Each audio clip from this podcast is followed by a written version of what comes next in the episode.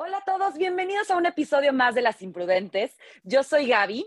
Hoy estoy con Jess, Fanny y Sol y tenemos a un invitado muy especial. Gracias por aceptar estar aquí con nosotros, Jorge, Jorge López, que forma parte de una fundación, una asociación, ahorita nos va a aclarar, que se llama Moresby. Y pues, pues nada, Jorge, bienvenido. Gracias por aceptar estar aquí con nosotros. Queremos saber de, ti, qué haces, quiénes son, ¿no? Cómo surge Moresby y todo esto, que nos platiques un poquito de ti. Eh, gracias también, Gaby, por invitarnos, por este, tomarnos en cuenta para este trabajo de ustedes. Es, es, muy importante que una asociación como ustedes nos invite a, a estos trabajos para que este movimiento de, de, de que llevamos a, a, cabo nosotros se extienda más, ¿no? Pues es importante que, que, todo el mundo sepa que hay opciones para estos temas. ¿no? Eh, Así es. Bien, eh, este, Gaby, pues mira, mi nombre es Jorge López, a todas las compañeras que están con nosotros. Mi nombre es Jorge López y yo soy facilitador del Centro Moresby AC. Eh, Moresby quiere decir Movimiento de Hombres por Relaciones Equitativas Sin Violencia.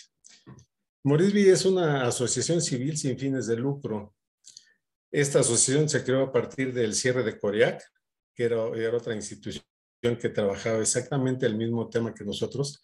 Este, eh, se cerró en 2006 y, y eh, trabajamos con los mismos objetivos que es de construir la cultura patriarcal machista y crear una cultura de equidad y sin violencia.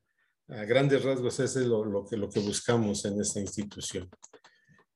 Eh, en el momento del cierre de Coriac, siete facilitadores que eh, trabajaban y que participaban con CORIAC, eh, eh, acompañando a los hombres que llegan a, a, la institución en su proceso con el programa de Hombres Renunciando a su Violencia, así se llama el programa con el que trabajamos. Ellos tomaron la responsabilidad de continuar con este compromiso y invitaron a algunos usuarios que ya estábamos por terminar nuestro proceso personal y de esa manera se formó esta nueva institución. Inicialmente se, se, formó como con 22 hombres, pero este, a través de estos 15 años que tenemos ya como Coriac, pues ha habido algunos, algunos relevos y algunos que, que ya no están. En, pero ahorita somos 10 hombres los que formamos el colectivo. Ok, oye, ¿y, y son como eh, clases o cursos o, o, como, o talleres o cómo funciona este colectivo? Sí, mira, este, estos 10 hombres que formamos el colectivo, eh, somos, todos somos facilitadores del programa. Eh, ningún, ni, todos somos de diferentes formaciones culturales, académicas, sociales, económicas, eh, pero todos pasamos por el proceso personal, que es un requisito para ser facilitador del programa, que pase en el proceso personal. Y, y, y tomamos capacitación para facilitar este programa.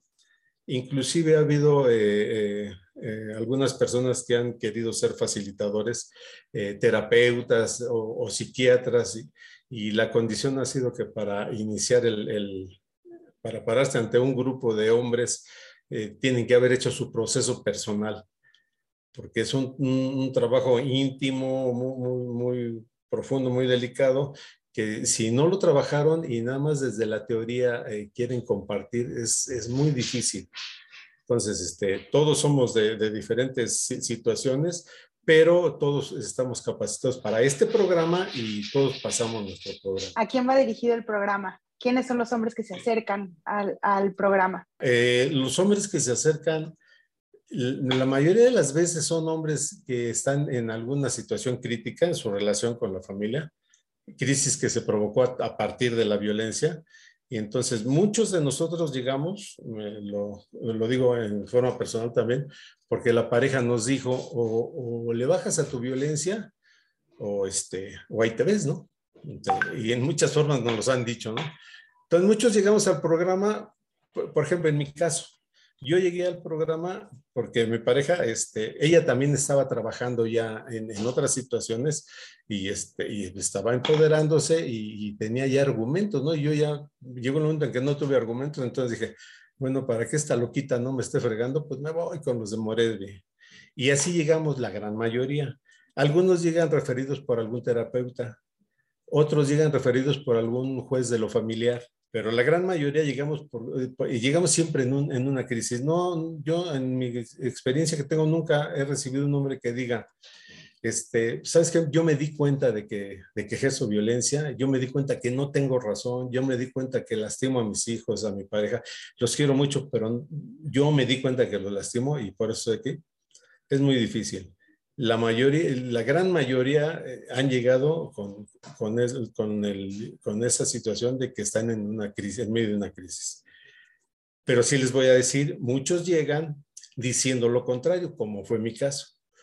O sea, yo llegué pensando, y no, no es que lo dijera, yo pensaba que yo no era violento. O sea, porque yo nunca le he dicho a mi pareja, ni siquiera tonta, o sea, fui muy pelado, todavía sigo siendo, pero fui muy, muy, muy pelado. Yo crecí en un bar entonces era muy pelado, para mí era lo normal, pero a, mi pareja, o sea, también traía mandatos de los machos de los que yo aprendí, a la mujer no se le toca ni con el pétalo de una flor y todos esos rollos. Este, entonces yo no le dije, nunca le dije una grosería, ni nunca la toqué, o sea, nunca la zarandé, ni le di una cachetada, nunca. Pero armaba yo unos, unos, unos, este, unas trifulcas a su alrededor que rompía yo todo, despedazaba la cocina, o sea, pero yo decía, yo no soy violento. Hago esto porque ella me hace enojar. Si ella fuera obediente y, dócil todo, no me enojaría. Entonces, la culpa de, mi agresión es de ella. No es que yo sea malo, ¿eh? ella es la tonta que, me, me, lleva a esta violencia. La mayoría de los hombres, cuando empezamos el proceso, eso es lo que pensamos. O sea, yo soy buena onda, pero soy de mecha corta. Entonces, eh, si, si, me obedecen, si caminan por la derecha donde yo indico, todo va a, funcionar. Entonces, a la gran mayoría sí llegamos, este, Jesse y compañeras, así llegamos pensando que no somos violentos. Yo tardé fácil cinco meses en aceptar que yo tenía que trabajar eso. Yo iba cada ocho días a mi sesión, me aprendía todos los diálogos, todas las reglas, todo. Y yo cuando participaba, yo decía, no, van a ver que yo soy bien chingón con esto. Pero no, pero yo no lo vivía, no lo sentía. O sea, yo más quería que, que se oyera bien mi discurso. Entonces, así llegamos, digamos, la gran mayoría. Todos los, los, los facilitadores tenemos esa formación de, de, haber pasado el proceso personal y después la capacitación. Y la misión de Moretvi es la siguiente. De ahí nace este, todo lo, toda la estructura, toda la esencia del programa. ¿no? la misión es construir el bienestar personal familiar y social en base a que el hombre se haga responsable de su violencia de género y se comprometa a construir una cultura de equidad. Entonces, si vemos en la misión, la, en la parte inicial dice construir bienestar personal, ya después viene familiar y social. Pero lo importante aquí que decimos construir bienestar personal es que es en base a que el hombre se haga responsable de su violencia de género. Esa es la misión de, los hombres que estemos aquí como facilitadores o como usuarios voy a construir mi bienestar personal en base a que me haga responsable de mi vida. Cuando yo empiezo a reconocer y aceptar y a, tomar las herramientas y, y, aplicarlas, me estoy haciendo responsable de, de, mi violencia de género. Y ahí empiezo a tener un bienestar. Porque empiezo a, a dejar todas mis expectativas de autoridad, de que yo soy el fregón, el, el más fuerte, el protector, el, el, el buen proveedor, el, este, el que más sabe, el más este, versátil en todas las situaciones. O sea, todas las creencias, todo lo que nos llegó de, nuestro crecimiento, de que los hombres así son. Y entonces ahí empieza nuestro, nuestro cambio, ¿no? Cuando empiezo a hacerme responsable de mi violencia. No hay otro objetivo más que yo me haga responsable de mi violencia. Claro. Y entonces este, trabajamos con un programa que se llama, eh, bueno, el trabajo es grupal, no es terapéutico, este, porque como les comentaba anteriormente, ninguno de nosotros es profesional de la salud. O sea, todos somos este, hombres de diferentes eh, profesiones, actividades, pero con, con el enfoque de, que tenemos que trabajar contra la violencia de género y capacitados en este programa. Este, entonces es, es, es, grupal y es de reaprendizaje y de reflexión. O sea, no, no, no hacemos evaluaciones de, de terapia ni, ni nada, ¿no? ¿Cómo se va dando este trabajo? A través del de, el trabajo que va haciendo el facilitador, acompañándolos con, con las herramientas del, del, programa y con la reflexión que se hace en la participación de cada uno. Es, es de veras increíble los compañeros cuando llegan de, de, nuevo al grupo que digan, no, pues yo, yo nada más, este, yo no, no soy violento, pues sí soy enojón y entonces pues yo nada más le digo, no me estés fregando. Y, pero empiezan a oír la participación de los otros y dicen, ah, es que yo también hago eso y yo no pensaba que era violencia y así. Así es como, como cada uno va formando sus estados de conciencia y, y, se va dando cuenta dónde, dónde está su violencia, Habrá algunos que sí declaran y digan, sí, la verdad es que yo sí de repente las cacheteo o a mi hijo le di una patiza, en fin, ¿no? Pero muchos dicen, no, no, no, le, no le pego y no soy violento, grito cuando me hacen enojar. Y ahí empiezan a identificar que la violencia es este, eh, subyugar al otro de cualquier manera y que, y que están invadiendo su espacio este, esencial de, de, cada uno y eso es violencia. Entonces, hay muchas formas en cómo nos presentamos y muchas formas en cada, cómo cada uno de, de los hombres que estamos ahí vamos, vamos identificando y vamos reaccionando. Oye, Jorge, y, y ustedes como asociación, eh, tú personalmente, ¿qué, ¿qué concepto o de dónde crees, dónde está el origen de la violencia en México?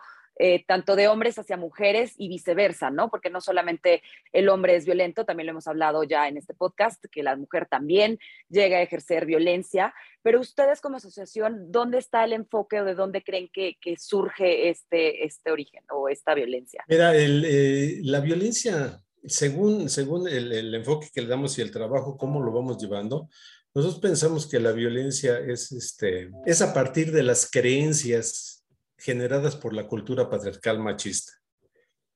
Dices tú, hombres y mujeres ejercen violencia, ¿sí? Nada más que eh, históricamente eh, los hombres siempre hemos estado, a partir de, de, que inició el patriarcado, a partir del pater family, los hombres siempre hemos estado en, en un nivel arriba de, de poder este, económico, eh, físico, social, político, y, los hombres eh, se han encargado de mantener lo más posible eh, ese estatus y las mujeres abajo, ¿no? O sea, desde el momento en que les quitaron a la mujer el derecho a estudiar, a, a tener propiedades y eso, de ahí viene esto de la cultura patriarcal machista y ahí nos mantenemos luchamos mucho para que se mantenga eso, ¿no?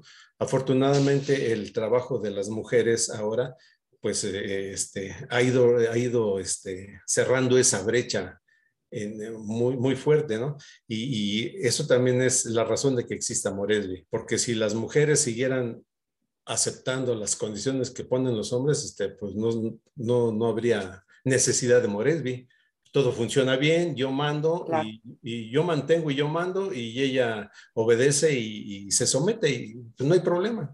El problema claro. es que las mujeres ya no quieren vivir eso.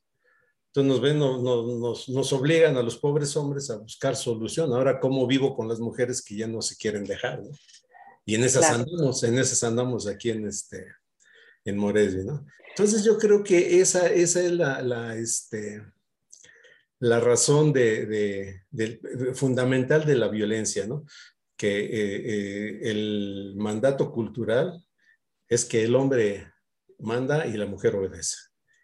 Claro. Hablando así en general, ¿no? Hay muchos matices de, de cómo el hombre eh, está arriba de, de la mujer, y de lo femenino, ¿no? Sí, y, y, oye, y también, bueno, regresando un poco al programa que nos platicabas, eh, tengo entendido de que hay como un sistema de padrinos, un poco así, o sea, que hay un apoyo o hay como alguna línea de, ayuda en dado caso de que alguien tenga como un episodio de violencia o esté a punto de, ¿no? de romper este, la casa en pedazos. Eh, ¿Hay algo así en el programa que tienen ustedes?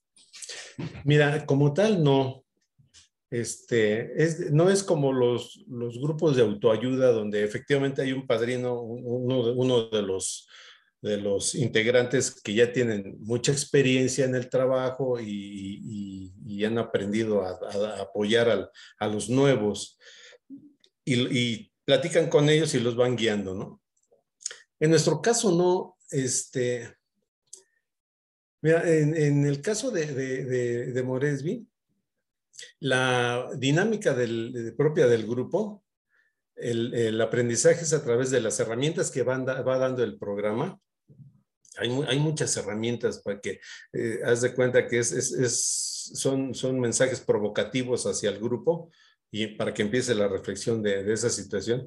Y así es como, como se, van, se va dando. Entonces, eh, la herramienta la, la, va este, proporcionando el facilitador y empiezan a participar todos los, los eh, usuarios y de ahí empieza la reflexión.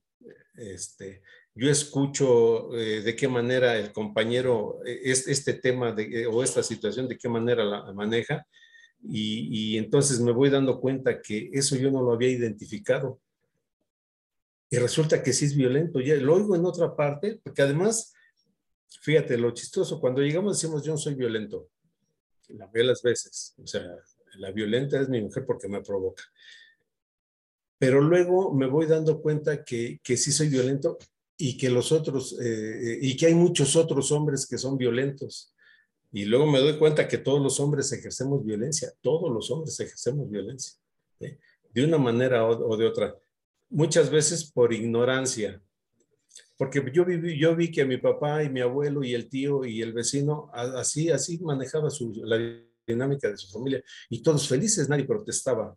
Entonces, eh, yo pienso que así es lo correcto, hasta que la pareja o los hijos empiezan a, a, contradecirme y decir, no, pues yo no estoy de acuerdo. Entonces ahí es donde empieza mi conflicto y como mi expectativa de autoridad no está siendo respetada, entonces, tengo que hacerla respetar, porque si no, pierdo mi estatus dentro del, grupo. ¿no? Entonces, ¿cómo lo hago? Pues con violencia. Entonces, no, no hay padrinos, no, no, no hay apoyos. Ah, eh, lo que hacemos es, por ejemplo, al final de cada sesión les, les hacemos dos preguntas. Una es, ¿qué aprendí en esta sesión? Y, y, de lo que aprendí, ¿qué me comprometo a trabajar en la semana? Este, por ejemplo, aprendí a que, a que eh, cuando estoy enojado, que es riesgo fatal, tengo unas señales. Y entonces dentro de, la semana les digo, bueno, a ver, ¿tú qué te comprometes? Voy a estar al pendiente de señales de cabeza. ya ahorita no te comprometas a bajarle a la violencia y decir, yo me comprometo que esta semana ya no voy a violentar, porque no es cierto. O sea, tienes, según la edad del, usuario, ¿no? Tienes 40 años y, de esos 40 años tienes 35 eh, de ejercer violencia de género, porque así es la cultura. Tú no puedes prometer que esta semana vas a dejar de ejercer violencia, porque si eso fuera posible, todos los que venimos aquí después de dos o tres sesiones, me comprometo a no ejercer violencia y se acabó el problema. No, es un proceso íntimo, personal, pero vamos con herramientas pequeñitas, ¿no? Entonces tú dices, me comprometo a, a identificar mis señales, entonces, toda esta semana, cada vez que algo no te guste, aunque no, no te pelees, aunque no haya bronca, pero tú escuchas algo, ves algo que no te gustó y entonces grábate en ese momento, a ver, esto no me gusta, ¿y qué estoy pensando? Ah, estoy pensando, ah, ya voy a empezar a chingar. A quien sea, porque a lo mejor puedes pensar así de tu mamá o de tu hijo al que adoras. Recuerden que el pensamiento no se programa. O sea, el pensamiento llega, lo que vamos a hacer, lo, que vamos a aprender es qué voy a hacer con ese pensamiento, ¿no? No se lo voy a decir. Lo voy a detectar para saber que me tengo que retirar. Entonces, le dejamos, eh, se llevan esa tarea y a la siguiente semana, ¿cómo te fue con tu compromiso? ¿Qué te comprometiste? Ah, pues, a estar al pendiente de mis señales. ¿Qué identificaste? ¿Qué tipo de, de pensamientos tuviste? Ah, pues este es, bueno, ahí vamos, con esa herramienta vamos poco a poco, poco a poco aclarándonos a nosotros mismos ¿Qué me va a ayudar para dejar de ejercer violencia con las otras herramientas, ¿no? Entonces, así es este, más o menos eh, como, como se va abordando y como nos vamos metiendo este asunto de, de identificarnos como hombres que ejercemos violencia, ¿no? Porque eh, también... Quería preguntar, perdóname Jorge, nada más que quería preguntar si el programa tiene eh, una duración específica o una vez que entran al grupo se quedan indefinidamente hasta que estén cómodos y se dan de alta eh, ¿cómo, funciona? Esa era una pregunta. Y la otra era eh, la importancia de grupo, ¿no? O sea, que, que, lo menciona usted mucho, lo importante que es que esto se dé en grupo y que uno pueda escuchar al otro que tiene eh, vivencias parecidas. Ok, sí, mira, el, la duración tenemos considerado más o menos de 24 a 30 sesiones por nivel. Son tres niveles. Okay, ahorita les, les comento más o menos cómo es la estructura y los objetivos de cada nivel. Entonces, es más o menos ese el tiempo.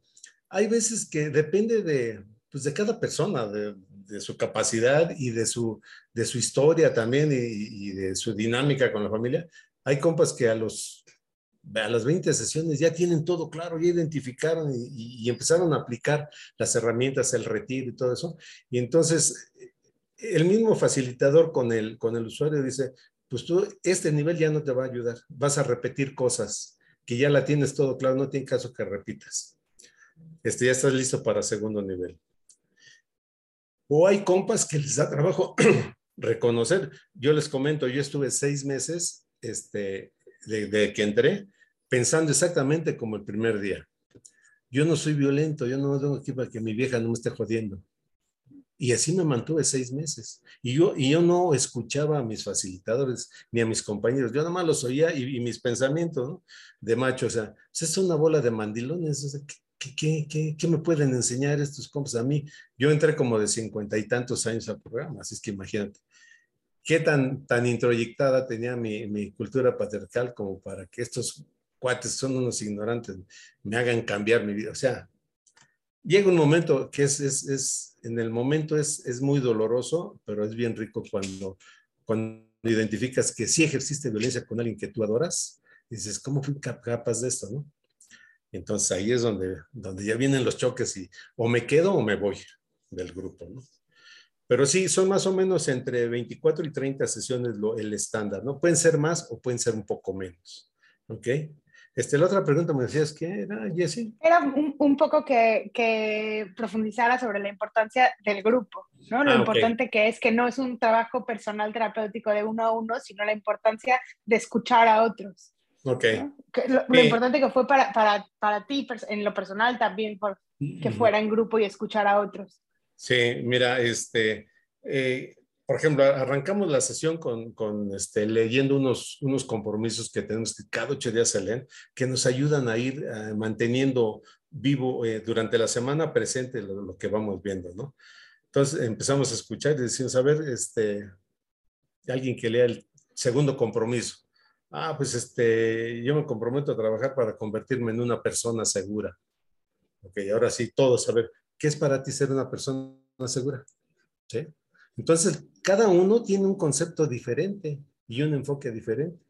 Y entonces, dentro de, la dinámica del grupo y, con la guía del facilitador, vamos diciendo, bueno, este, convertirme en una persona segura, este, eh, no, satisfacer mis propias necesidades es, eh, no es nada más que si me levanto y la camisa no está planchada y la pareja está teniendo a los niños, pues no pasa nada con que yo la planche, ¿no?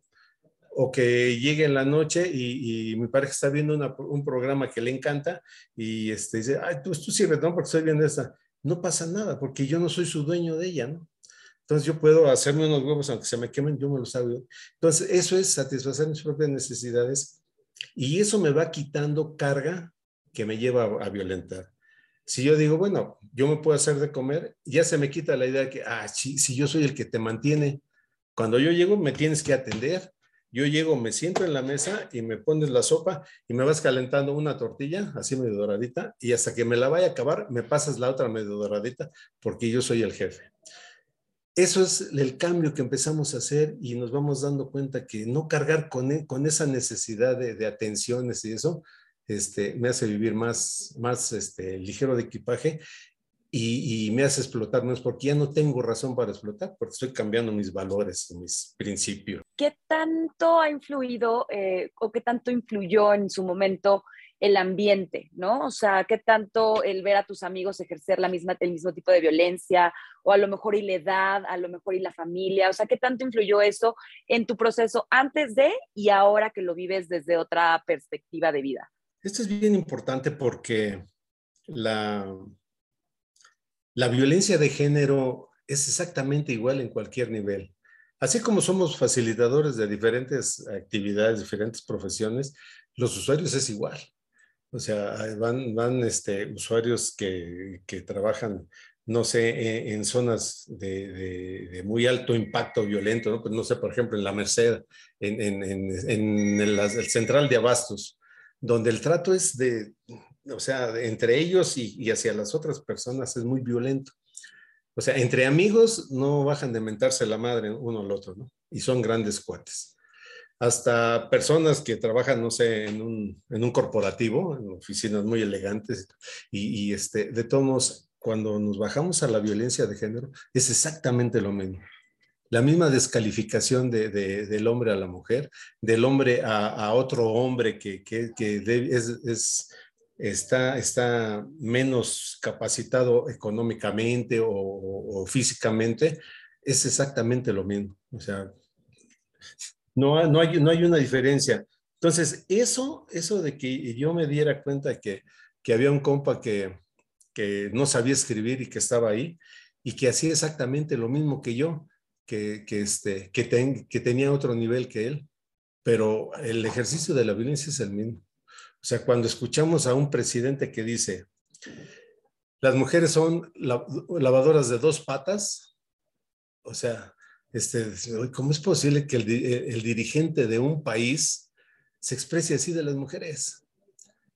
O sea, eh, podríase pensar, eso es de nacos, eso es de, de un cuate que, que, no tiene educación, que no. O sea, la violencia de género es exactamente igual. O un secretario de trabajo que, que dijo, no, es que las mujeres no están en las oficinas, deben de estar en las cocinas. Ahí es donde les corresponde estar.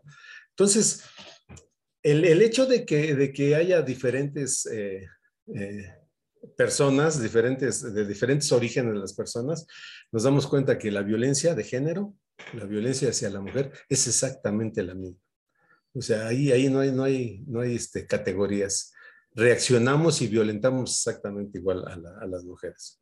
Les comento, una vez este, fui, fui a, al, DIF, al DIF eh, federal, que este, teníamos una cita con la directora y llegamos y no estaba. Entonces su, su asistente personal que era eh, una, una doctora en psicología, nos dijo, pues no está, este, si quieren agendamos otra cita, pues Entonces le dejamos algunos papeles ahí, ¿no? Algunos documentos de, de los que manejamos en, en, Morelia.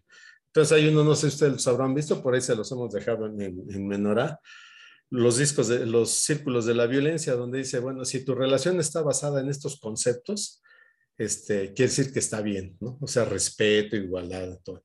Y si está basada en este otro, donde hay control y todo eso, este, pues aguas, tu, tu relación no está tan, tan bien. Se las dejamos ahí y, este, y a los ocho días que regresamos para ver a, la, a su jefa, le dice, oiga, ¿les puedo hacer un comentario? Este, me, le vinieron a poner en la madre a mi, a mi situación porque yo me llevo muy bien, o sea, yo sentía que mi, mi, vida de, con mi pareja era, era muy buena, pero viendo esto me di cuenta que no, que sí hay control, que sí hay abuso, que sí hay esto. Entonces ya lo platicamos, ya nos confrontamos y todo eso, pero me movió eso. dice, imagínense yo que soy la, la, la asistente de la, de la del que somos un grupo de personas, mayormente mujeres, que trabajamos con mujeres para empoderarlas y hay muchas cosas que no nos damos cuenta.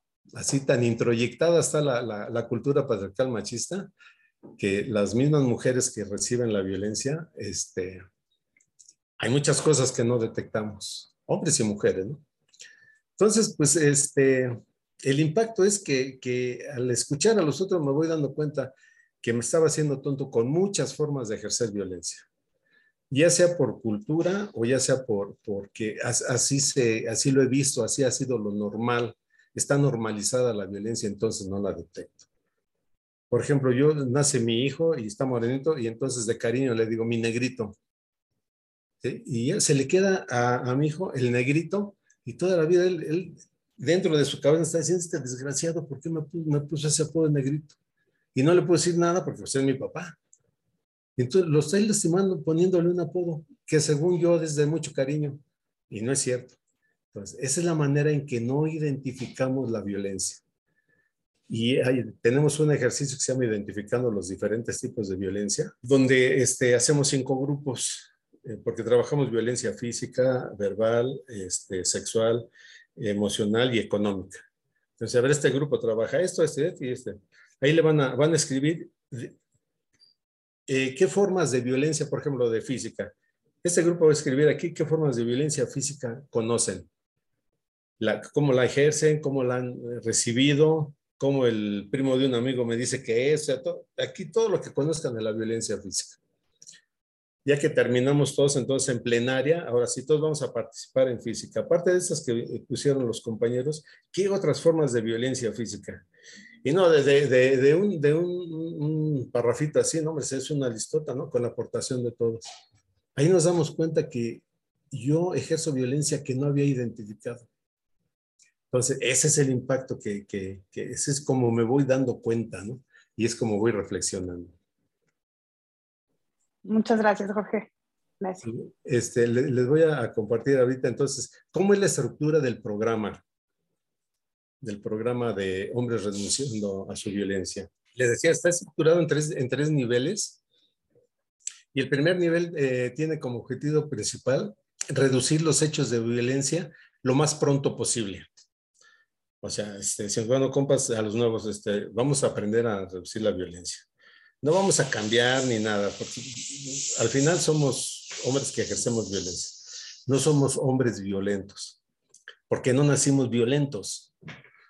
Yo les digo, cuando nacemos, cuando nacen los bebés, sea niño o sea niña, los hombres no, nacen aventando chingadazos. O sea, nacen, y salen, nacen llorando porque tienen frío y tienen miedo. Exactamente igual que la niña. Ninguno de los dos nace aventando trancazos. Pero fíjense lo que hace la sociedad. Aún antes de nacer, cuando la, la, este, la mamá va, ahora ya con el ultrasonido, va a hacerse el ultrasonido regresa y todo ¿qué fue? ¿Qué va a hacer? Niño, órale, todo mundo a comprar pistolitas, carritos, pelotitas y azul y un sombrerito de vaquero, en fin, ¿sí? Y ahí está, ahí está, niño, esta es tu personalidad. ¿Eh? o sea, fuerte y, resistente y te va a subir a los trailers y todo eso, ¿no?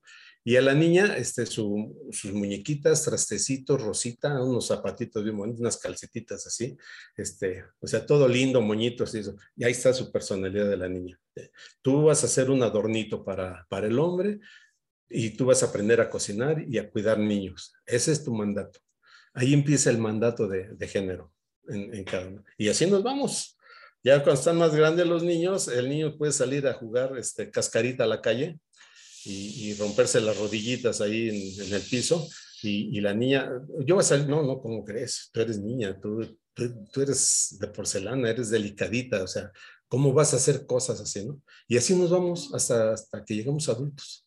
Y los hombres así crecemos y así llegamos diciendo, la pareja dice, este, es que me voy a trabajar, ¿cómo crees? ¿Cómo crees que te vas a trabajar? Imagínate mi imagen yo que tengo que ser el proveedor, el protector, y tú vas a querer igualarte a mí. Entonces ahí viene la violencia, porque entonces la empiezo a descalificar. Entonces la violencia nace de mis creencias, de lo que los hombres creemos que somos. Si nosotros, si la mayoría de los hombres creyéramos que somos dos personas, o sea, que no somos hombre y mujer, sino que somos dos personas con mismos derechos, mismos, defectos, mismas, mismas responsabilidades, no habría razón de la violencia porque pues, no hay razón, o sea, somos iguales, ¿no? Pero con, e, con, esos pensamientos de ahí, de las creencias de los hombres, es de donde nace la violencia. Bien, entonces les, les comento de, del, del, grupo, del programa. Entonces decía que el primer nivel tiene como objetivo principal reducir los hechos de violencia lo más pronto posible. Y eso se logra con las técnicas de identificar mis señales de riesgo fatal, que ya les comentaba hace rato, si, nosotros, ya sea hombres o mujeres, hacemos una, reflexión de algún hecho que hayamos tenido, de, donde yo me enojé, aunque no haya violentado, pero que yo sentí coraje. Siempre hay, hay esos tres temas. O sea, en el momento que me enojo me llega un pensamiento. Un pensamiento peligroso porque es un estado que, me puede llevar a ejercer violencia. Es un tonto, es un necio, o, este, en fin, es lo primero que, me llega. Y mi, cuerpo se pone tenso, por ejemplo, y me enojo. ¡Oh, otra vez este cuate, ¿no? Entonces, esas tres señales, si yo reacciono a partir de esas tres señales, ¿cuál creen que va a ser mi, forma de reaccionar? Pues va a ser agresiva, porque no puedo estar en esa situación y decirle, ay, qué linda eres, mi amor, por, por no acordarte de lo que te encargué, o, al hijo, ay, mi hijo, qué, lindo que, que sacaste seis. No, o sea, voy a reaccionar a lo que yo traigo, a lo que me está, las sensaciones que me está, estoy sintiendo. Entonces ahí viene el retiro. Esa es la herramienta. Primero, identificar mis señales de riesgo fatal a tiempo, darme cuenta que me estoy enojando y que lo que diga o haga en ese momento va a ser violento. Entonces hago un retiro, pero no como el retiro tradicional en que cuando estoy en, un conflicto, le digo a la pareja, ¿sabes qué? Ahí te ves porque eres bien necia. Y como no te quiero violentar, mejor ahí te quedas ¿eh? con tus ideas locas y no te violento. Claro, ya le dije de todo y, este, no la estoy violentando, porque soy bien lindo me voy a retirar. No, el retiro este, estructurado de, de Moresby es que antes de retirar, empezar a practicar el retiro en momentos de crisis, llego a un acuerdo con la pareja, con los hijos, con cualquiera de la familia, y le digo, mira, mi herramienta para bajarle a la violencia es que me tengo que retirar cuando me estoy enojando. Pero tenemos que dejar bien claro que no es para abandonarte ni por ignorar tu posición, es para hacerme cargo de mis sensaciones y no explotar como acostumbro.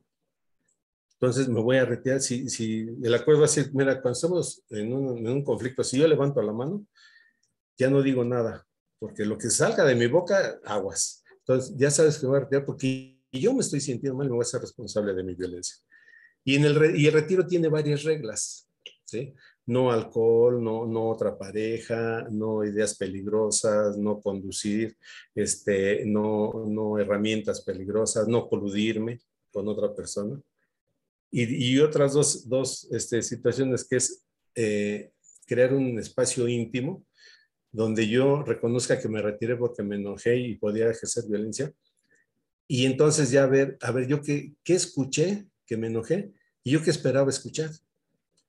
O sea, si, si yo llego y, la pareja me dice, oye, eh, ¿te trajiste lo que te encargué o se te olvidó como siempre? Yo digo, ah, ya voy a a chingar.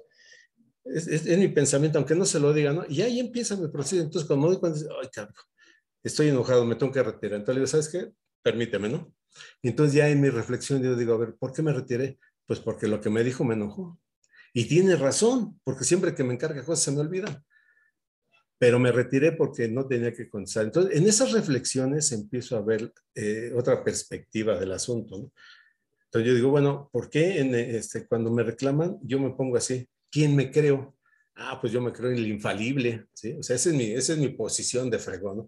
Yo soy infalible, o sea, yo nunca fallo. Entonces, cuando alguien me reclama, pues digo, no, pues, ¿qué te pasa? Entonces ya puedo tomar la decisión de regresar pidiendo permiso de retomarlo y decirle, mira, me di cuenta de esta situación y sí, efectivamente así. Y ya se ve de otra manera. Entonces, con eso logramos en primer nivel dejar de ejercer violencia. No resuelve, el retiro no resuelve el problema, pero evita la violencia. Ese es el objetivo del primer nivel. ¿no? Entonces, en, en, este retiro, este, los hombres se van confrontando en, con ellos mismos al ir identificando los diferentes tipos de violencia y el daño que provocan. Pero también en esta parte del proceso, el 70% de, más o menos de los usuarios abandonan el programa. ¿Por qué? Porque no se sienten capaces o no quieren cambiar eh, y abandonar sus privilegios. O sea, solitos, o sea, se confrontan a ellos mismos. No hay una confrontación de que el facilitador o otro compañero viejo le diga, oye, tú te estás haciendo tonto, ¿eh? porque mira, ya sabes esta herramienta, así, así no la estás aplicando, entonces no te, o sea, no, solito se confronta ¿no? con, con, eso.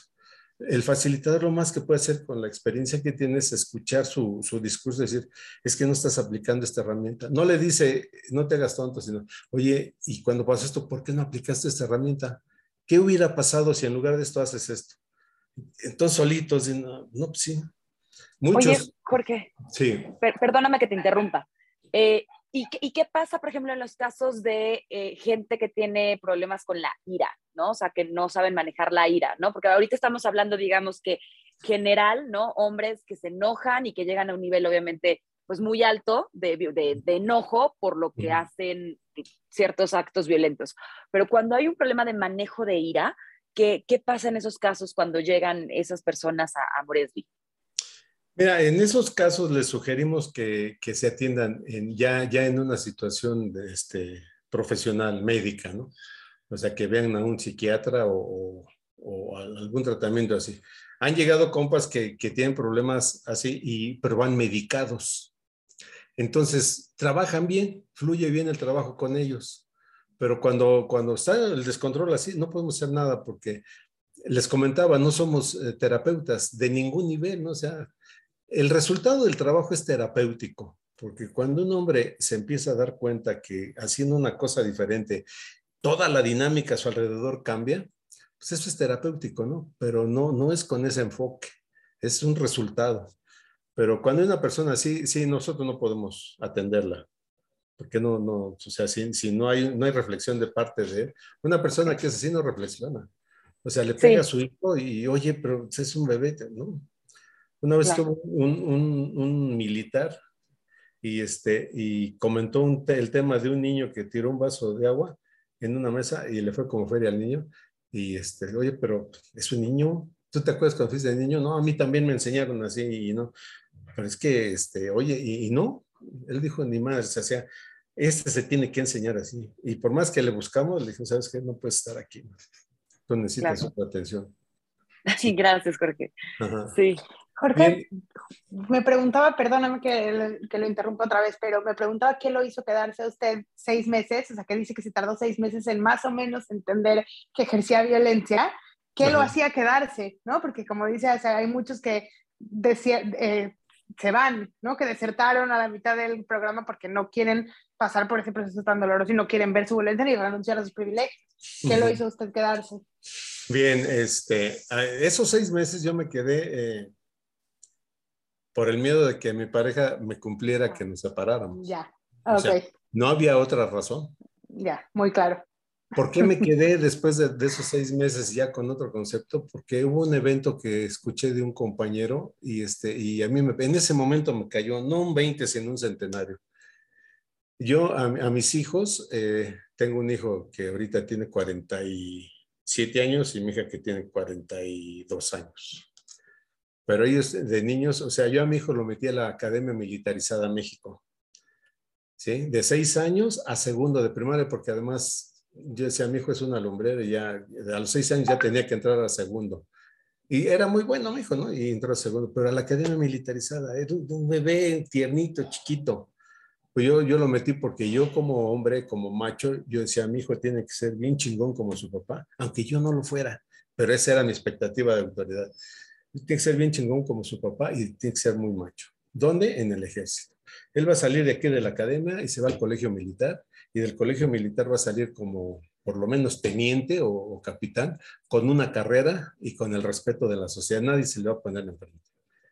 Y no me puse a pensar que eso implicaba, en caso de que se hubiera cumplido esa situación, todo el sufrimiento que él iba a sufrir, que, que él iba a tener. O sea, y lo tuvo, porque estuvo toda la primaria ahí. Afortunadamente en la secundaria dijo ya no y mi pareja lo apoyó y lo apoyó y no, ya no, ya no, ya le como quieras y ya no. Afortunadamente tomaron esa decisión porque yo no la tomé. Entonces, de repente detecté eso en mi proceso y ahí me dije, ¿cómo fui capaz de hacerle esto a mi hijo?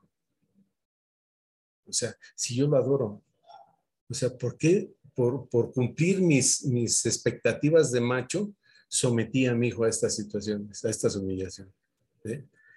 Y al mismo momento, en, el mismo momento pensé en mi hija, que la metí al, Simón Bolívar, una escuela de monjas, donde igual era, era una escuela militar, pero de mujeres. Igual, la misma disciplina, el mismo trato, los mismos castigos. Entonces, cuando me di cuenta de eso, dije, Sí, yo el que no es, el que no es, el que no es violento, el que es bien, bien lindo, bien todo, soy un desgraciado por haberle hecho esto a mis hijos, justificándolo por mi amor de que no es que tiene que salir uno, un gran hombre y una gran mujer. Ni es cierto, ni salen así y además todo el, el sufrimiento. Entonces ya a partir de ese momento empecé a encontrar y con eso, y con mi mamá, y con mi hermana, y con mi pareja, y con mis cuñadas, y con mis sobrinos, y con mis hijos, empecé a encontrar la forma en que los violentaba a todos. Entonces ya me quedé ya muy comprometido a cambiar todas esas situaciones y, hacer algo por ayudar a algunos otros compañeros. Muchas gracias, Jorge. Así es. Bien, entonces les decía, este, en el primer nivel, eh, el 70% de los usuarios abandonan el programa, porque no se sienten capaces de, capaces o no quieren cambiar para abandonar los privilegios, ¿no? Pero también se quedan muchos, este, bueno, no tantos, el 30%, porque este, logran cambios muy importantes en su vida diaria, ya que logran disminuir sus hechos de violencia y empiezan a cambiar la dinámica de la familia. O sea, cuando los compañeros de primer nivel dicen, no, es que ya, ya, este, ya mi pareja ya, ya me saluda. Una vez un, compa dijo, este, cuando llegó, es que eh, se, se, puso a llorar ahí, eran clases, este, sesiones presenciales, y llegó, empezó a platicar y se puso a llorar. Dice, es que mi hija no se me acerca.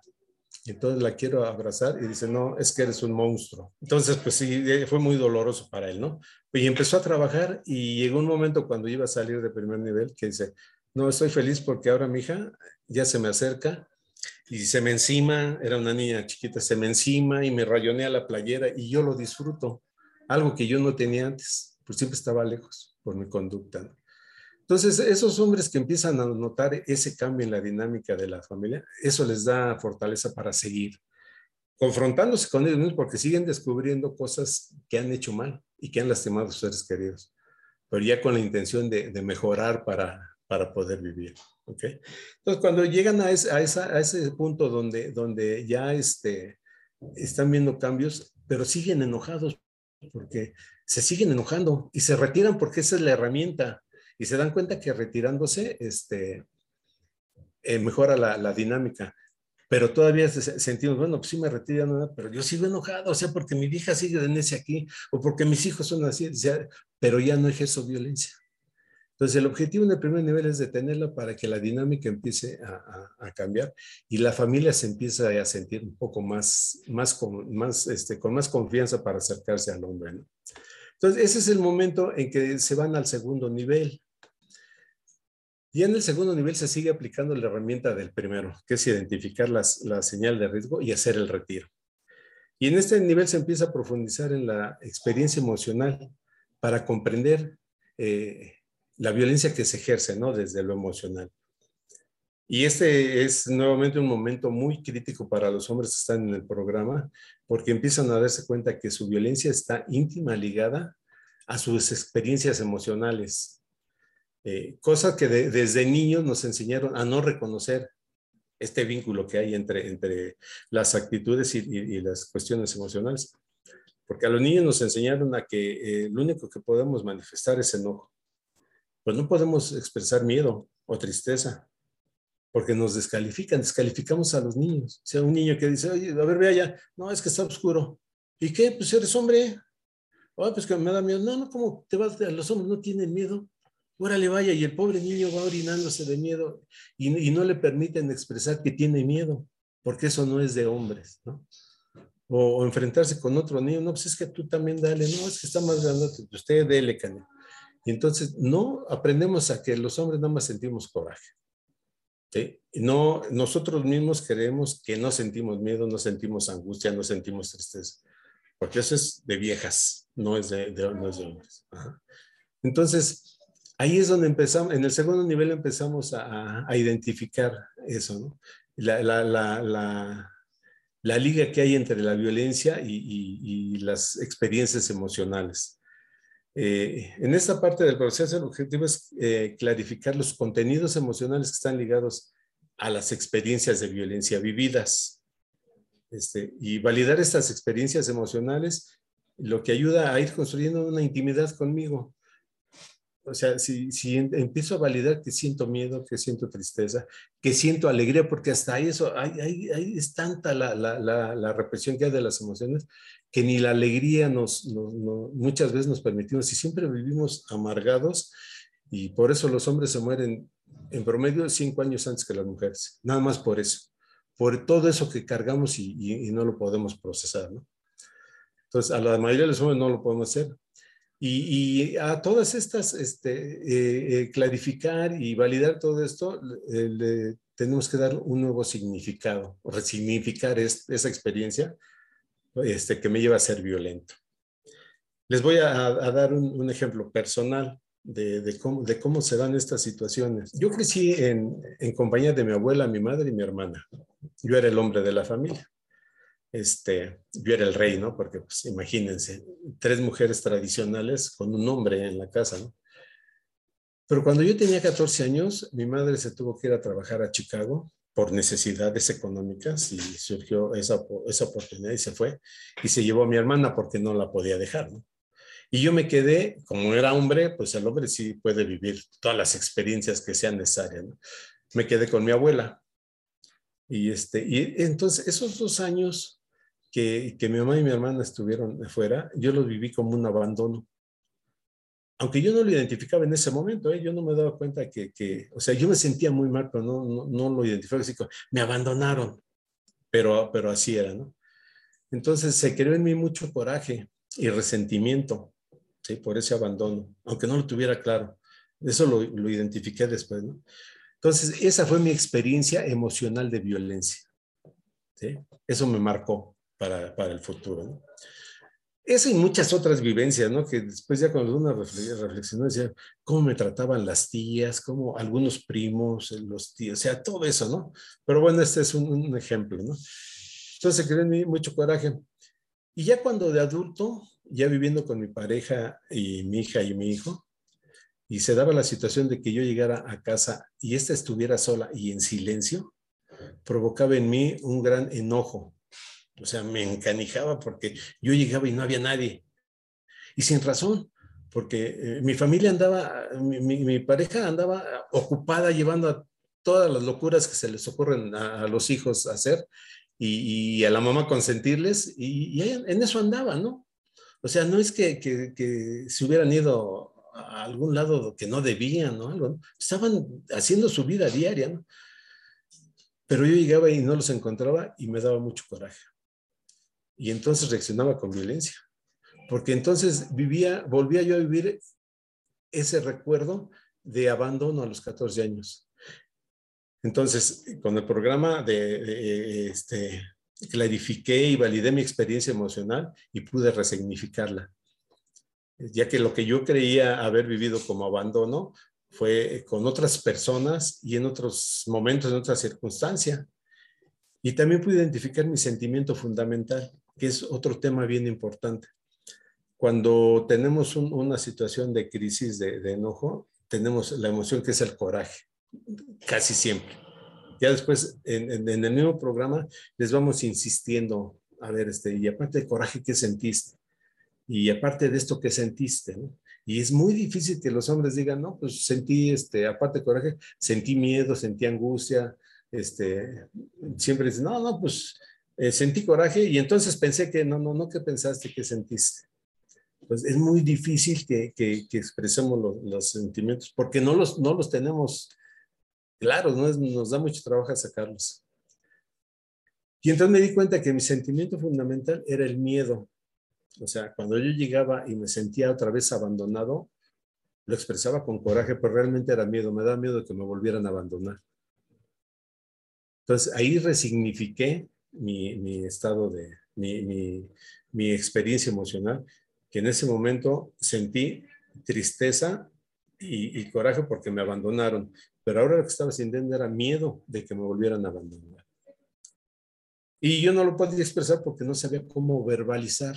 O sea, es muy difícil verbalizar a los hombres verbalizar los, sentimientos, es muy, muy difícil. Entonces, el trabajo en el segundo, en el segundo nivel, como ya es más, más íntimo, no es una técnica de a ver cómo le vas a dejar hacer para dejar de ejercer violencia. Este, es, es, es este, da momentos muy dolorosos porque nos, damos, nos vamos dando cuenta del daño que hacemos, muchas veces sin darnos cuenta por los aprendizajes culturales. Y muchas otras porque son las formas de violencia están normalizadas les comentaba yo del, del, apodo al niño, pues es una violencia que, o sea, ¿cuántas personas no le ponen apodos a, los niños? Este, y, y, es una violencia que los, lastima porque muchos, muchas personas llegan a adultos y siguen con el apodo y no se lo claro. Y están enojados, están enojados con las personas que se lo pusieron. Y el que está, se lo puso, no, pues es que es mi negrito, pues se lo digo de cariño sí, y aparte se, normaliza, ¿no? Este, este rollo de, las, este, de los apodos, tengo, uno de los amigos de, de, mi novio le dicen chinche. Y cuando me lo presentan, me lo presentan así. Y yo, ¿cómo le voy a decir chinche? No le voy a decir chinche. Pues es que así le decimos todos. Y yo, pues a mí me vale, no le voy a decir chinche, así que ve y pregúntale el nombre o voy yo y le pregunto, porque sí, o sea, de, alguna u otra manera se normaliza, ¿no? Lo que estamos hablando ahorita, se normaliza esa violencia que de alguna u otra manera pues te afecta eh, en, otros niveles, ¿no? Habrá gente que no le importa, pero habrá gente que sí le importa mucho. Sí, sí, sí, sí. Es que eh, ese es el problema de la normalización de la violencia. La gran mayoría de las formas de violencia, este, eh, pues el que la recibe o la que lo recibe y el que la, la ejerce o, o, la que la ejerce, este, piensan que no. O sea, por ejemplo, ¿Cuántas personas hay que dicen, este, le chiflan a la pareja? Y ahí, y ahí va la pareja, ¿no? Oye, pues si no, si no es la mascota. Y si le preguntan a la pareja, oye, ¿a ti te gusta que, que te chifle? Pues no, pero es que siempre me ha chiflado así. Pues dile que no te chifle, que no eres su mascota. Pero como está normalizado, o sea, pues ni modo, ¿no? Pues sí, es que así es. Y entonces, eh, y esas son las violencias mínimas, ¿no? que hay, hay otras que... Hay, hay, hay este, un, un, compañero que decía, no, es que yo, yo trabajo con mi pareja y, este, o sea, tenemos un negocio, trabajamos juntos y, y, este, la verdad es que yo sí de estúpida y eres una babosa, idiota. Y, y le digo, ya te dice también, o sea, hay un acuerdo de que se trate de babosa, idiota. No, no, no, o sea, ella no se atreve. ¿Y qué dice ella? Pues ya se acostumbró. Entonces, es terrible, es terrible eso, ¿no? De que no identifiquemos, o sea, la violencia no son nada más los golpes y las, y las mentadas, ¿no? Sino la violencia es muchas, muchas formas de ejercer violencia. Entonces, eso es lo que hay que ir sacando, ¿no? Este, bueno, y finalmente en el tercer nivel ya continuamos con la aplicación de las herramientas de primero y segundo nivel, que es este, eh, el, identificar las señales de riesgo y el retiro, y después el trabajo personal donde me doy cuenta dónde aprendí, cómo voy a resignificar todas esas cosas para yo no seguirla sufriendo. O sea, ya, ya, ya actué de, muchos años con esa, de esa manera, por esa creencia, pues la resignifico y me doy cuenta que ya no es por ahí. Entonces baja mucho la tensión, la dinámica se vuelve más, más, más cercana, más cálida. Y entonces ahora ya nada más nos falta aprender a, a negociar los conflictos de una manera que, que, este, que sea de mutua satisfacción. Entonces, ¿qué necesitamos hacer en el, en el tercer nivel? Ya seguimos aprendiendo, aplicando las herramientas del retiro y todo eso. Entonces, yo para sentarme a, a, este, a negociar con la pareja, con los hijos, o con el abuelo, o con el bebé, este, en, en, esta parte eh, nos llevamos eh, sorpresas increíbles porque luego este, pensamos que la negociación es nada más con la pareja o, con el hermano, ¿eh? pero también podemos negociar con el viejo o la vieja, ¿sí? y también podemos sentarnos con el niño de seis años que protesta y protesta por algo y nada más le decimos, no, aquí yo soy el padre y lo haces. Si nos sentamos con él, a ver, este, yo veo la situación así, así, así, ahora te escucho. ¿Tú cómo lo ves? De verdad nos llevamos eh, este, argumentos que dicen, este es ¿cómo es posible que, que, argumente eso? Que, que lo, lo, lo, lo, desmenuce y se dé cuenta de esto, ¿no? Como no escuchamos, o es que no, no, no podemos saber. Decía un compa, es que yo este, esta semana puse en práctica lo de la escucha y escuché a mi hija de 22 años que, dijo cosas que jamás la había oído, este, que jamás la había escuchado. Le digo, sí, lo que pasa es que estos 22 años la has oído. Entonces, cuando ella empieza a argumentar algo, tú estás oyendo y elaborando la respuesta para resolver el problema desde tu gran sabiduría como el, jefe de la tribu y, como el viejo y como el, el, inteligente, eso, estás oyendo lo que ella te dice para, este, para darle la solución.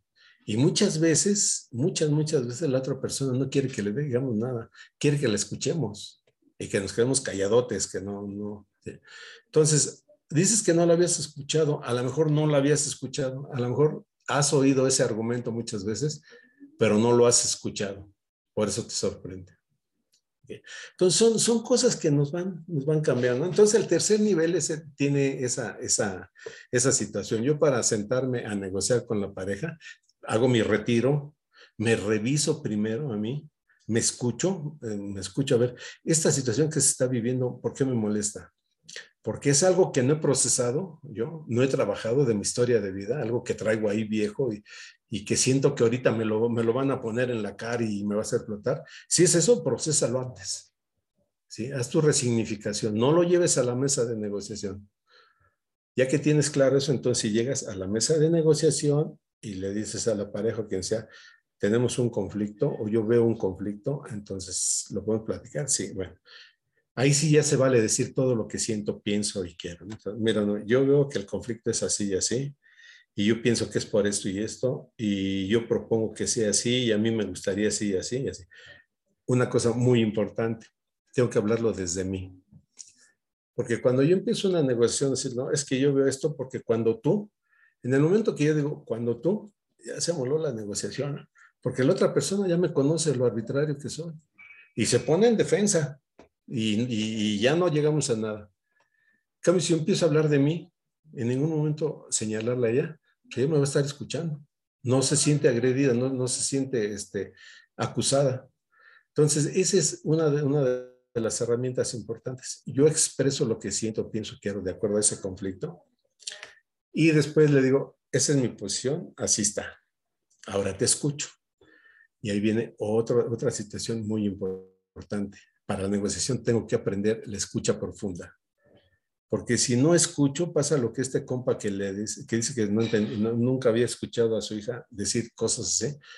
Si no escucho, no pongo atención en, en, en, la emotividad, en los sentimientos, en el coraje o la tristeza que siente la otra persona. Y tengo que verla físicamente, o sea, cómo está, o sea, se queda así, tiene miedo de expresar, o está así, tienen ganas de darme una cachita, o sea, saber qué es lo que le está pasando. Pero no elaborar, o sea, tengo que quedar, eh, tengo que dejar calladito a mi cerebro y decir, a ver, espérate, escucha todo, vela, atiéndela, muestra el interés, o sea, y, y, no le muestra interés, sino interésate en lo que ella está diciendo, haciendo y diciendo. A partir de eso, cuando la otra persona termine, yo ya, yo ya puedo pensar y decir, bueno, pues sí, eh, tienes razón en esto, sí, ahí sí la estoy regando. Pero también en esto me gustaría así. Y ahí empieza la negociación, una, una real negociación que, que nos, nos, lleve a, a, acuerdos de mutua satisfacción. ¿Ok? ahí tenemos que identificar el sentimiento fundamental también. O sea, ¿qué es lo que estoy sintiendo? Estoy sintiendo de lo que estoy escuchando. ¿Estoy sintiendo miedo o estoy sintiendo coraje o estoy sintiendo tristeza al darme cuenta de lo que estoy haciendo, tengo que identificarlo para de ahí compartirlo con ella. Decirle, pues mira, no me había dado cuenta y, de haber, me da tristeza este, haberte hecho esto. Me duele mucho, perdóname. Entonces ya es otra cosa de, diferente a cuando discuto normalmente, que no es que tú, no, pero es que, no, pero saber, pues, entiende, o sea, eres bien necia, o sea, tú ni sabes de esto. En fin, ese, esa no es una negociación de, para llegar a, acuerdos de, de, mutua satisfacción. Eso es seguir queriendo imponer. Claro, y ya una vez que logran estas herramientas, es, digamos que se gradúan, por así decirlo, o sea, sé que suena como de repente como muy este, escolarizado y no es así, pero en qué momento, o sea, digo, me imagino que cada uno decide en qué momento se va del programa, pero hay como un visto bueno de parte de la asociación de, ok, creemos que estás preparado o te vemos mejor o, cómo funciona ya como para este, darlos de alta, digamos, dentro de... Sí, mira, eh, todos los, los asistentes de ya en tercer nivel, bueno, les comento muy rápido, en primer nivel del 100% que, que llegan, el primer nivel, el 70% se va. Luego del, de, ya los que pasan a segundo nivel, el, 100% de los que este, llegan a segundo nivel, el 40% se va, no termina. Y ya en el, el tercer nivel, del 100% que llega a tercer nivel, se queda el 90% a terminar el proceso. ¿Por qué? Porque entre segundo y tercer nivel van viviendo las diferentes situaciones positivas de, sus actitudes. Entonces, el simple hecho de que se quede en tercer nivel quiere decir que están logrando cambios importantes en su familia.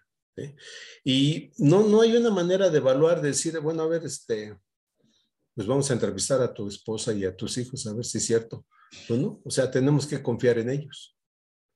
Este, pero, pero la experiencia de, escuchar a tantos hombres y las propias vivencias personales, sí nos dan, nos dan un poco de, de feeling para, para decir, él sí está trabajando.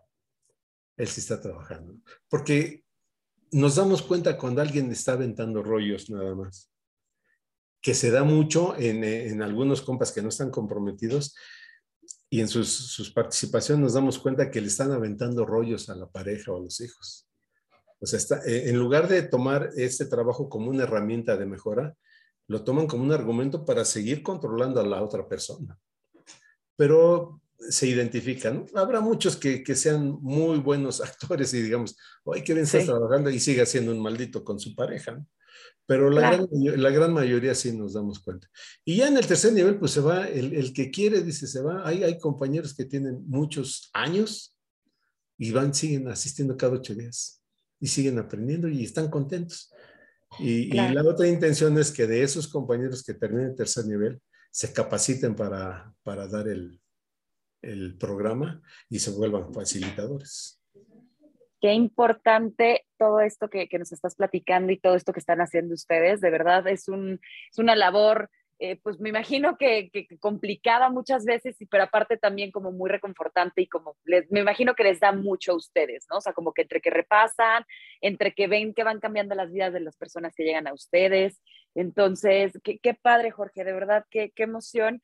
Y quiero, quiero, eh, no tenemos más tiempo, pero me encantaría eh, que cerráramos el episodio con, con la pregunta que le hacemos a todos nuestros invitados, que es, ¿qué te hace a ti, Jorge, ser imprudente? Este, pues las expectativas de autoridad de, la cultura, o sea, las expectativas que la cultura me ha enseñado, que yo soy, yo soy hombre, este, yo soy fuerte, yo debo de proteger, yo no debo de tener miedo, yo debo ser estoico, aguantar todo, aunque me dé un infarto, yo tengo que aguantar todo y, este, y, la mujer es la que debe de estar ahí al pendiente de mis emociones y atenderme y a los niños. O sea, esa, esa cultura es la que me hace, ese aprendizaje que traigo ahí introyectado lo que me hace ser imprudente, ¿no? Soy imprudente desde, desde mi, mi cuidado personal, desde mi atenderme a mí, personalmente y atender a los demás, a los que están a mi alrededor, empezando por la familia y compañeros y todo eso. O sea, por eso soy imprudente, porque traigo esa creencia de que, o sea, pues yo, yo decido. Pues imagínate, claro. imagínate, yo soy hombre y yo soy el más fregón. Entonces, ¿qué me va a estar preocupando de los demás? Si no me preocupo de mí, ¿no? Entonces, pues. Claro. Y salirse de la caja y alzar la voz y justamente lo que estás haciendo tú en, en la Asociación Moresby. Y, y, pues muchísimas gracias, Jorge. ¿Dónde pueden eh, localizar a Moresby? ¿Cómo pueden llegar? Eh, ¿Cómo está ese contacto con el público en general? ¿Dónde pueden encontrar? Ahorita es este, solamente por teléfono. El teléfono es 91, 55 91 80 41 68. Y el correo es este eh, moresby.yahoo.com.mx. Ahí, ahí nos pueden encontrar y ahí pueden hacer contacto. Trabajamos una vez a la semana. Este, pues, el primer nivel puede ser martes o miércoles o viernes y ya el segundo nivel y tercer nivel es eh, este, martes, eh, digo lunes, son los lunes, pero ahorita los de nuevo ingreso que entrarían a primer nivel sería ese. Y invitar a, las mujeres a que eh, pongan límites y, le, inviten a sus parejas a trabajar en, esa institución en la que quieran, ¿no? Pero invítenlos a, que vean otra, otra mirada de la forma de tener, de relacionarnos, ¿no? Y, este, y a los hombres que nos escuchen también, dense la oportunidad. No pasa nada este, si sienten dudas de sus relaciones, no pasa nada que asistan una, dos, tres sesiones. Si piensan que no es de ustedes, no pasa nada. Pierden unas dos, tres horas en tres días pero a lo mejor encuentran respuestas y a lo mejor les sirve para cambiar su vida y, quererse y querer a los que están a su alrededor. Muchísimas gracias de verdad por tu tiempo, por compartirnos toda la información eh, y pues bueno, pues más pronto, digo, más adelante ya, ya platicaremos y te volveremos a invitar para seguir platicando de estos temas tan importantes y tan relevantes. Y pues, pues nada, pues muchísimas gracias. Gracias a, mis niñas, gracias a toda la gente que nos está escuchando. Les mandamos un abrazo enorme, enorme, enorme. Que tengan un gran bonito día o lo que sea.